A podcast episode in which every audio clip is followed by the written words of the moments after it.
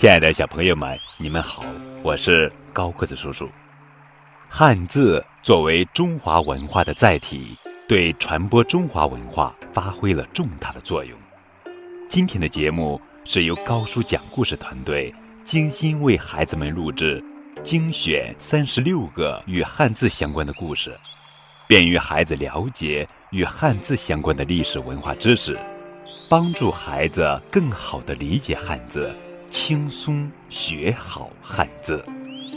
纸，纸上谈兵。赵奢是赵国名将，为赵国屡建战功。可是赵奢的儿子赵括却不像父亲。赵括从小的确读了不少兵书。谈起用兵之道，那真是滔滔不绝，连他父亲都不如他。但是赵括缺乏实战经验。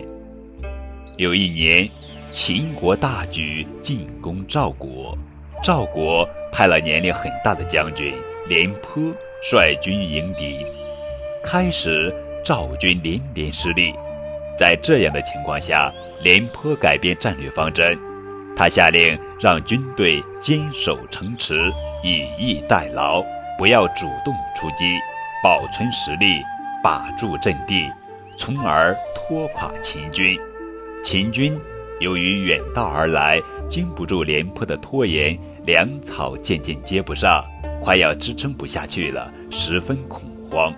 于是秦军也施展计谋，派人悄悄潜入赵国，散布流言。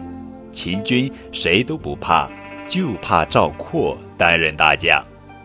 赵王正在为廉颇在军事上毫无进展而闷闷不乐，听到外面流传的那些说法，便撤掉廉颇，任命赵括为大将来统帅军队。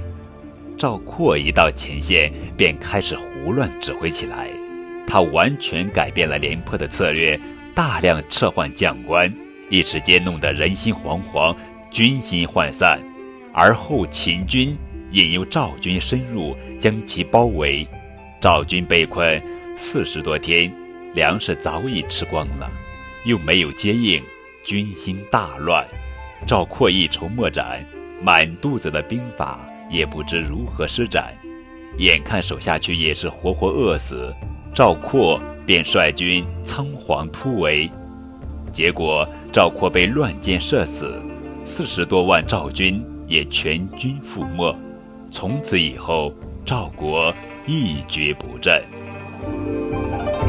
这就是汉字“纸”，纸上谈兵的故事。